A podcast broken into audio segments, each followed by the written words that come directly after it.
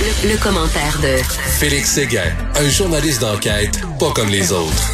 Félix Yvon Deschamps disait les gens ne veulent pas voir, ils veulent pas savoir, ils veulent voir. Fait que ce soir, ils vont voir Mom Boucher.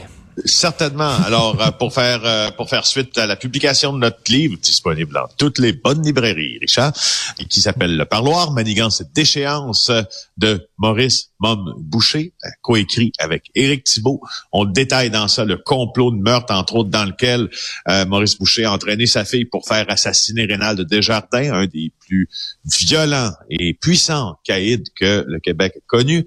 Ben, on a aussi recueilli de la vidéo de Maurice Boucher qui a été filmé à son insu au parloir de la prison de Sainte-Anne-des-Plaines au nord de Montréal quand il est en train d'élaborer ce complot-là avec sa fille. Alors, on va diffuser ça ce soir. Et voici d'ailleurs un extrait. Attention, soyez attentifs là, parce que c'est un extrait en fait qui est un peu fait pour la télé. Donc, euh, en radio, peut-être là que je vous demanderais d'ouvrir très grandes vos oreilles là pour pour pour comprendre, puis vous, vous essayez de vous imaginer qu'il y a des images sur ce que vous entendez. Bref. L'enquête conclut que le contrat pour tuer Rénald Desjardins a été accepté par toutes les parties. Surveillez le langage non verbal de Maurice Boucher. Je sais qu'il parlait l'autre jour à la TV, ça va là, Rénald. Ouais. Euh, dans les affaires de... de... OK? S'il vient je quelqu'un, moi, s'il veut. Alors, il dit à sa fille, j'ai trouvé quelqu'un pour le, sans le dire, mais il fait le geste, poignarder. Et il se touche la joue toujours en demandant à sa fille, il faut que tu ailles parler à, ça, ça veut dire Grégory Woolley. OK, il a fait le geste de piquer, là, avec un couteau. Il là. a fait le geste de piquer, puis quand il fait le, quand il, euh, quand il dit, il faut que tu ailles parler à, il se touche la joue, et quand il se touche la joue, il réfère à la couleur de peau de l'individu de qui il parle, Grégory Woolley, qui euh, est noir. Et alors, on sait à ce moment-là qu'il parle de lui, parce que, bon, c'est comme ça que c'est, ça marche, ça fonctionne en code, hein, la criminalité, souvent. Boy. Écoute, euh, très hâte de voir ça. Ce sont euh, c'est des bandes justement qui ont été enregistrées au parloir par euh, les policiers qui se doutaient que, euh, que Maurice Boucher est en train de, de préparer sa vengeance, c'est ça?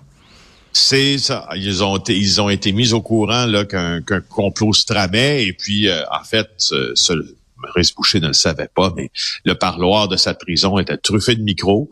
Et puis, il a utilisé sa fille comme porte, si tu veux, ou comme canal de communication vers l'extérieur, en disant peux-tu passer le message euh, à Grégory Woolley, en l'occurrence, là, qui lui aussi est un chef de gang, est aussi un caïd, en disant est-ce que vous avez besoin que je fasse tuer ici en prison Rénal de Desjardins? Ce complot-là a été accepté et il aurait été mis en exécution si la police ne l'avait pas contrecarré. Et je, la dernière fois qu'on a parlé de ton livre, je t'avais demandé, il n'y a pas un danger d'écrire un livre sur Maurice Boucher d'alimenter un peu sa mythologie, de le rendre ouais. célèbre. Et d'ailleurs, je dois souligner que Danny Doucet, euh, qui est le patron, le, le boss, le rédacteur en chef du Journal de Montréal, écrit justement une préface qui est excellente à ton livre que tu as signé avec oui, Eric hein? Thibault, où justement, il explique ça. Il explique pourquoi on publie ce livre-là sur Maurice Boucher et il répond justement à toutes les questions que les gens pourraient se poser sur est-ce que c'est dangereux, est-ce qu'on n'est pas en train d'en faire une vedette, tout ça. C'est un texte court, mais vraiment percutant, donc euh, Danny Doucet à lire. Euh, écoute, donne-moi donc, j'ai très hâte de voir ça à GA ce soir. Donne-moi donc une nouvelle de M. Pipi. Ah oui, donc. Ah, ben oui, il faut absolument, faut absolument, hein, parce que ah, Monsieur Pipi ira en déontologie. Je trouvais que ça rimait tout ça ce, ce matin. Le maire de Wentworth North, qu'on a vu au début de la semaine, filmé par une caméra euh, de surveillance, uriner sur le terrain d'un de ses adversaires politiques, ben il a décidé d'abord de s'excuser. Hein? Euh, mais là, euh, ce, ce, ce, maire en question, François Galli, là, qui se présente pour obtenir un nouveau mandat à Wentworth Nord, c'est pas avec son opposant qui va euh, s'expliquer, c'est avec euh, la, la, la commission des affaires municipales parce qu'il a été cité en déontologie pour s'être rendu au domicile de son rival.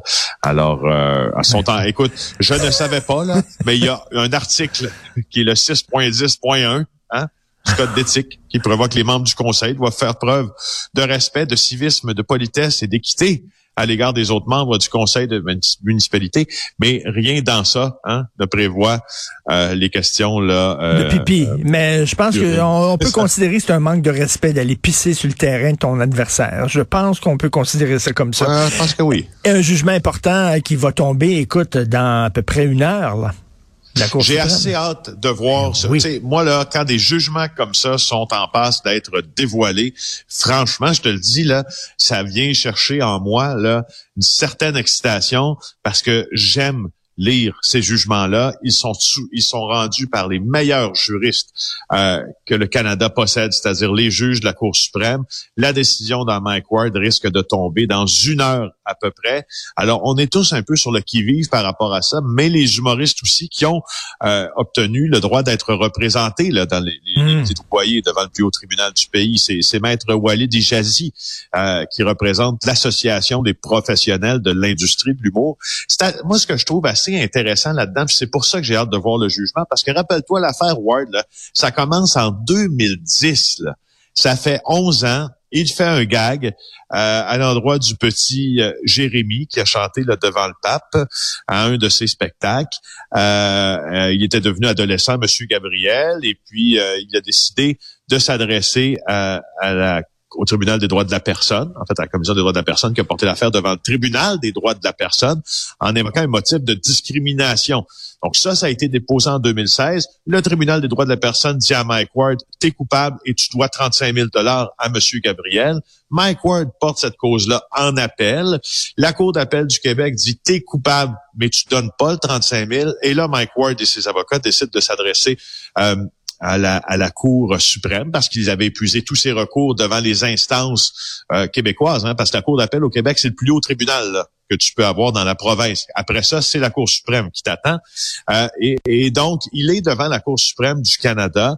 Alors, ce que je, pourquoi je te dis que j'ai hâte de voir ça, c'est que rappelle-toi que cette affaire, comme je viens de le mentionner, commence en 2010. En 2010, là, on n'était pas encore tout à fait dans la cancel culture. Hum, hum, tu comprends? Hum. Et là, 11 ans plus tard, un juge va, des juges vont, vont, vont rendre une décision avec un contexte qui a totalement changé. C'est intéressant de voir cette affaire-là juridiquement se dévoiler dans le temps, de commencer à une, et j'ai hâte de voir du point de vue de la justice, si on sera tenté de verser vers une forme d'acclimatation à notre époque 2021 où on considérera les éléments juridiques seulement. C'est tellement intéressant ce que tu dis, c'est tellement vrai. C'est tout à fait. Est-ce qu'ils vont pencher du côté du vent, là? Est-ce que, ou alors ils vont s'en tenir seulement euh, au juridique, à ce qui est écrit ben, dans la loi? C'est ben, super important parce que ben normalement, en fait, les juges ne penchent pas du côté du vent. Non, théoriquement, là, les juges ne doivent pas pencher du côté du vent. Les, les juges, tu sais, quand tu es devant, je t'explique, quand tu es, exemple, devant euh, un procès devant le jury, puis le juge est là, puis il y a des arguments qui sont présentés par les avocats de la couronne, les avocats de la défense. Le juge, ce qu'il va dire au jury, là, il va dire, vous êtes les juges des faits et je suis le juge du droit. Donc, les juges de la Cour suprême obéissent au même principe. Ils hmm. jugent le droit applicable.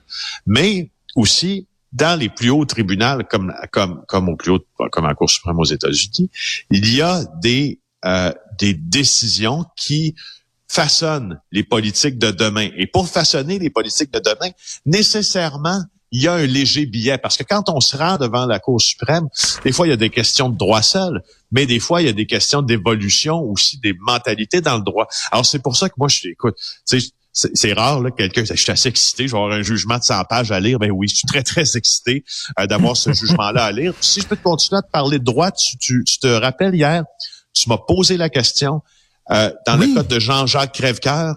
Oui. Hein, tu disais, est-ce qu'il peut être accusé de euh, de menaces de mort, de menaces de causer des lésions? Contexte, euh, tu me citais la plus récente vidéo là, des fameuses conversations du lundi du gourou belge, maintenant québécois, aussi Jean-Jacques Crèvecoeur, euh, qui dit faites ce que vous avez à faire en disant, en, s'en prenant, tu sais, aux, euh, aux médecins, aux journalistes, euh, il dit faites ce qu'il vous semble juste de faire. Donc, il fixe la caméra, ça c'est. Écoute, il ressemble vraiment. Puis on l'avait déjà comparé, moi et toi. Euh, bien avant d'ailleurs qu'Isabelle euh, euh, Haché le fasse aujourd'hui dans la presse là, euh, à Luc Jouret et à Jody Membro là, qui Ben était oui. le leader de l'an. Bon, ben, Ben oui. regarde bien. Je veux juste citer euh, Isabelle ce matin qui euh, qui, euh, qui s'est posé la question que tu te posais hier. Puis euh, euh, le- le- elle, elle a parlé au directeur des poursuites criminelles. Et je te cite. On a pris connaissance des propos émis, on a su consulter le DPCP. En fait, c'est la SQ qu'elle a consulté. Euh, et pour l'instant, il n'y a pas d'éléments criminels. Donc, tu comprends ce que je te Ah, disais hier? ouais. Je ne voyais pas d'éléments constitutifs d'une infraction criminelle dans ce que Jean-Jacques Crèvecoeur a dit. Sais-tu pourquoi? Ben, Parce que le Boswell, il est assez habile pour ne pas en mentionner. Mais ça dépend. Ben, attends une Si minute, là, complètement brainwash. Hey, attends un peu, je suis sur une tirade, Richard. S'il Ok. te plaît. Hey, Parce que le Boswell, il est assez intelligent pour s'adresser à mots à peine couverts aux gens qui l'ont brainwashé. Tu comprends? Fait que toi, si tu es complètement amoureux de ce euh, fucké-là, ben tu peux voir dans ce qu'il dit, dans fait ce qu'il vous semble juste de faire, tu peux voir, tu peux te dire, bon, ben, coudonc, je m'enlève la vie, puis je rejoins la cinquième dimension, ou je m'enlève la vie en amenant d'autres personnes avec moi, dont des journalistes, des juges, des médecins, pour qu'on aille tous dans la cinquième dimension ensemble, puis je les délivre de ces pourris-là. C'est ça l'habilité de ces individus retards, crasses, dangereux, maniganceux, euh, et, euh, et mégalomanes. Et Alors, donc, si pour que ça soit, pour que- non, non, mais pour que ça soit perçu comme une menace, il faut vraiment que ce soit clair en disant, je veux que vous alliez les tuer. Mais pour moi, terrasser, faut terrasser ces gens-là. Christy, si terrasser, c'est pas une menace, je tombe en bas de ma chaise, moi, là, Félix. Ben, je, je le sais, Richard, mais moi, je, je c'est- qu'est-ce que tu veux je te dise? C'est Ben c'est comme ouais. ça. Euh, c'est comme ça que la justice fonctionne. Puis, tu sais, euh, c- tu sais, ça dépend. là. Tu sais, terrasser, Richard, ça veut dire creuser et remuer de la terre au sens propre. Euh, Ouais. Alors, bon, ben, tu vois, qu'est-ce que, tu sais, quand- qu'est-ce que c'est quand c'est dans les mains de la justice maintenant, ça dit quoi? Ça dit, pour ait, tu sais, probablement que pour qu'il y ait une accusation dans ça, il faut les mots tuer, il faut les mots blesser, hum. il faut C'est les comme- mots assassiner, il faut, tu sais, tu comprends? Félix, je suis en train de, le, le- tantôt, là, ce matin, là, je fais mon courrier du cœur tantôt, là, puis euh, je lis des commentaires haineux que je reçois chaque vendredi, OK? Et je vois que les, les commentaires que j'ai reçus ces derniers jours, ça finit tout le temps en disant le karma va te rattraper, OK? C'est, c'est la France qui est, qui est reprise par les anti-vaccins. Mais OK, ils vont dire, là, c'est pas, ça sera pas considéré comme une menace telle quelle par la police, je comprends ça, par la DPCP, sauf que le karma va te rattraper, ça veut dire que à un moment donné, tu vas payer pour ce que tu dis. C'est ça que ça veut dire, là. Quelque part entre les lignes, c'est une menace, là. Je sais que ça sera pas considéré comme une menace, oui. mais crime, c'en est une, là, tu sais. Non, non, mais non, mais c'est, t'as absolument raison. C'est une menace qui euh, ne peut pas être judiciarisée. C'est tout. Mais ça reste une menace. ouais. Je quand on, quand on, quand on emploie ce terme-là, ça ne veut pas dire nécessairement que il y a un grelot attaché à ça qui s'appelle une accusation criminelle. Euh, puis, et puis en plus, puis comme tu sais, je te le répète, les, les conspirationnistes les plus en vue sont rendus maîtres dans l'art euh, de formuler ce genre de propos tout en se méfiant de la justice. Donc, ils sont habiles. Voilà. Et en parlant de grelot, on va pouvoir voir justement à JE le Père Noël du crime ce soir. Maurice Boucher, tu dis qu'il ressemble à Santa Claus. Écoute, je m'essaye avec toi, Félix. Si le jugement tombe dans quelques minutes, euh, on pourra-tu se reparler pendant le show ou t'es vraiment euh, super occupé aujourd'hui? Sûr, on se reparle. Je pense qu'il va tomber. euh, par contre, je pense qu'il va tomber à 10 heures. Mais tu peux passer le mot. Tu peux passer le mot suivant. là. Je peux avec, avec- je peux, je peux en, je peux le lire et puis en parler aujourd'hui. Là. Euh, vraiment, je- ça, ça m'intéresse et ça m'interpelle. C'est toujours intéressant de te parler. Merci beaucoup, Félix. On se reparle Merci. tantôt. Bye.